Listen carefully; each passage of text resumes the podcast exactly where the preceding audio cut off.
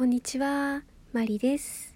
え3月15日月曜日のえ午後の3時半頃に収録をしております。えー午前中在宅勤務でですね、午後は仕事を休みにしてましたので、バイオリンの練習に来ております。で、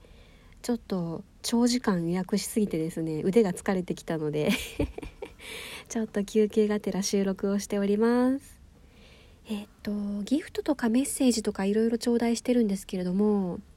えー長くなりそうなメッセージを頂戴してましたのでちょっとそれからお答えしようかなと思っています。えっと大人になってからバイオリンをスタートされたその同じような感じの方からの質問でですね。でえー最初はその教室の入会特典でプレゼントしてもらった楽器を使っていてでそこから2代目今の相棒に至るタイミングだったりその購入を決心した歴史について語ってほしいということででまあバイオリンだけじゃなくて弓にも変遷があるのであれば弓についても一緒にお願いしますということでメッセージをいただきました。えいいんですか？私にこんなこと聞いて。私話し出したら長いですよ。すいません。えっとまあ確かにあの質問を頂戴した通りで、えー私の最初の楽器はですねその音楽教室の入会特典としてプレゼントされた楽器です。えっ、ともうやめてしまったので音楽教室の名前出してもいいかなと思ってるんですけど、えー EYS 音楽教室というところに通ってました。EYS はですね Enjoy Your Sound の頭文字だそうです。でえっと東京を中心に名古屋だったりあと関西にも何拠点かありましてですねまあ割と全国展開してる音楽教室に通ってました。で、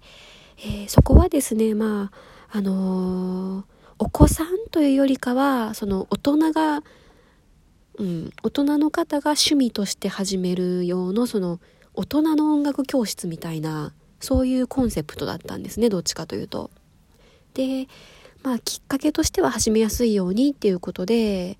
えーその習いに行く楽器をプレゼントしてもらえるっていう特典がついてます。なので私の場合はバイオリンだったんですけれどもそのフルートとかギターとかもそうですしなので多分プレゼントしてもらえないのはピアノとかあとまあボーカルも何もないのでそれぐらいだったんじゃないかなと思いますね。で、えーバイオリンの場合はですね2種類から選べました。えーオレンジ色系統のピカピカのバイオリンかその茶色でアンティーク調のあえて色落ちをさせたバイオリンかっていうので選べましてですね。まあぶっちゃけ入会する時って何がいいとかわかんないのでどっちでもよかったんですけど。その入会した時の講師の方がですねまあ、アンティーク調の方がかっこよく見えますよっていう風にアドバイスをくださって、で、私はアンティーク調のそのプレゼントしてもらった楽器を手に入れたわけです。で、まあしばらくは使ってたんですけどね、その前にもお話しした、その駒を割ってしまった事件とかもありましたし、あのーえっと、バイオリンを習い始めて4ヶ月ぐらいだったと思います。あの、いろんな曲が弾けるようになってきて、どんどん面白くなってきて、で、まあ、その、すぐにやめるようであれば、自分の楽器欲しいなっていう思いは全くなかったと思うんですけれども、あの、やっぱり、もっと頑張りたいって思ったんですよね。うんで、まあ、もっと頑張るために何をしようかなって思った時に練習量を増やすとかあとはその自分で選んだ楽器を使いたいっていうふうに思い立ったんですね。でその闇雲に探しても何がいいのかとか全然分かんなかったのでその最初に楽器探しをした時のポイントを3つ決めました。ポイントの一つ目が金額設定ですね。その、まあ、言ってもまだ習い始めて4ヶ月目なので、どこまで続くかわかんないですよね。なので、そんなめちゃくちゃ高額なものもどうかなと思いましたし、まあその、どこまで出せるか、うん。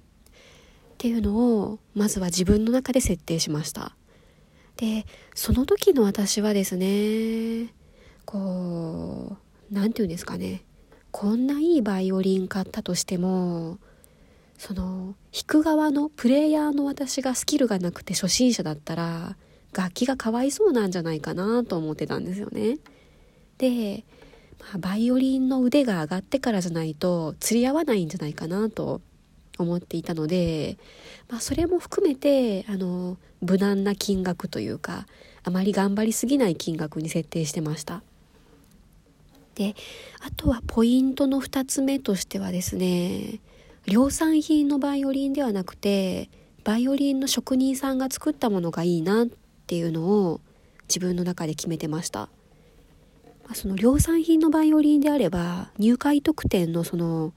あのうん、一番最初のそのアンティーク調のバイオリンと大して変わらないんですよね。でまあ同じような感じの量産品だったらわざわざ買う意味はないかなと思ったので、まあ、職人さんが一本一本手がけたバイオリンにステップアップしたいなっていうふうに思ってました。で、えー、一番大事なポイントがですね見た目です見た目。私はですね、バイオリンに見とれたいんですよ。すみません、なんか変なこと言ったかな まああの、バイオリン始める前からですね、このフォルムというか、バイオリンの形がすごい綺麗だなっていうふうに思っていたので、もうとにかく毎日ケースを上げて眺めたくなるような、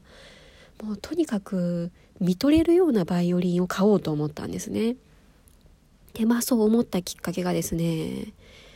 レッスンの先生が持っていたバイオリンを、まあ、その毎回レッスンで見ていて、先生はもちろん気に入ってるんですけど、その私からすると、あ結構いろんなところに傷が入っていて、なんというか、全然キュンとこないんですよね。なので、その、何が気に入るかその音が気に入るのか見た目が気に入るのかまあそのご縁があってみたいな話もあるかもしれないんですけどうん私はその音とかいうよりかはうん見た目自分が毎日弾きたくなるようなそういうバイオリンを選ぼうと今噛みましたね そういうバイオリンを選ぼうと思っていましたでまあ、どんな選び方をしたかっていうことなんですけれども、えー、大事にしていたのが自分が見に行けるところで売られていることっていうことですね。うん、そのインターネットとかを使えば全国で売られているバイオリンを探すことは簡単なんですけど、まあ、やっぱりそのネットで買うわけにもいきませんし弾いてみたいなとか思ったらそこにそのバイオリンのあるところまで行かないといけないわけですよね。ってなるとその東京とかあんまり遠方すぎるところはちょっとどうかなっていうのがあってなので大阪の店舗で売られているバイオリンっていうのを基準にしてましたね。うんでまあいろいろ見比べてですね最終的に私はそのえー、職人さんが作ったバイオリンで見た目見た目がもう大好きでで金額もまあまあ自分がイメージしていた金額に収まったものっていう設定にして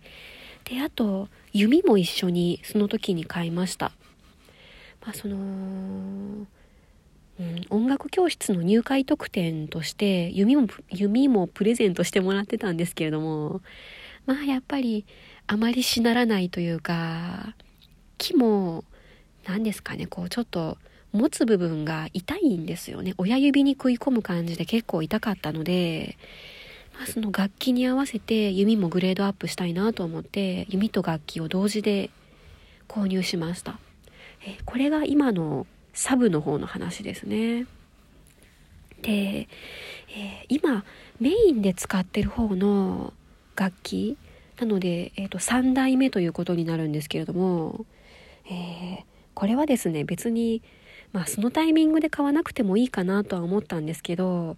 まあ、ちょうどあの気に入ったバイオリンでご縁があったっていうのもありましてですねその3代目を買おうと思ったきっかけがですね、えー、塾長文子先生のあるお言葉です まあ結局のところいいバイオリンそのやっぱりある程度の値段を出していいバイオリンを買うとその楽器が音程を教えてくれるんですよね。うんその開放弦と同じレの音とかソの音とかあの楽器がよく響くのですごく音が取りやすいっていうのがありましてなのでまあ買えるんだったらそのもう買えるだけのいい楽器を買ったらいいじゃないって文子先生がおっしゃっていてでまあそこで今よりもステップアップするとしたらどれぐらいかなっていうので今度はネットも含めて探し始めました。でその私が出会ったのが、えー、黒沢バイオリンの渋谷の方で売られていた、えー、見た目も音もパーフェクトな 今の相棒になります。うーん。まあ今じゃなくてもよかったのかなとか例えば23年後にもう少しスキルがアップしてから買ってもよかったかなとは思うんですけどやっぱり音程が取りやすくてより練習が楽しみになっているので買ってよかったかなと思っています。マリでした。